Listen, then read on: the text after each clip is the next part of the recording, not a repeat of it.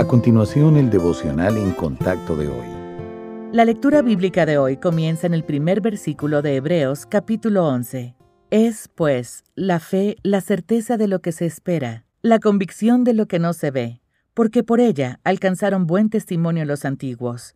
Por la fe entendemos haber sido constituido el universo por la palabra de Dios, de modo que lo que se ve fue hecho de lo que no se veía por la fe, Abel ofreció a Dios más excelente servicio que Caín, por lo cual alcanzó testimonio de que era justo, dando Dios testimonio de sus ofrendas, y muerto aún habla por ella. Por la fe, Enoc fue traspuesto para no ver muerte, y no fue hallado porque lo traspuso Dios. Y antes que fuese traspuesto, tuvo testimonio de haber agradado a Dios. Pero sin fe es imposible agradar a Dios, porque es necesario que el que se acerca a Dios crea que le hay y que es galardonador de los que le buscan. He tenido el privilegio de volar en varios aviones monomotores, pero ni una sola vez le hice preguntas al piloto sobre sus credenciales o de la confiabilidad del avión.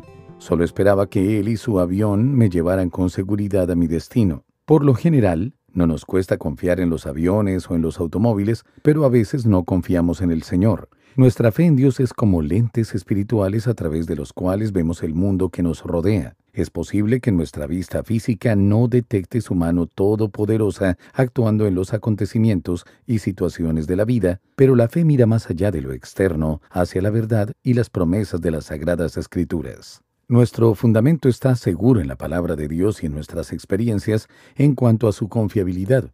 No tenemos motivo de preocupación o incertidumbre, porque el Señor del universo es soberano sobre todo lo que sucede bajo el cielo, y eso incluye los detalles de nuestra vida. Filipenses 4, versículos 6 y 7, nos dice que no nos preocupemos por nada, sino por el contrario, debemos llevar nuestras preocupaciones y peticiones a Dios con acción de gracias y con confianza en que Él lo resolverá todo según su voluntad.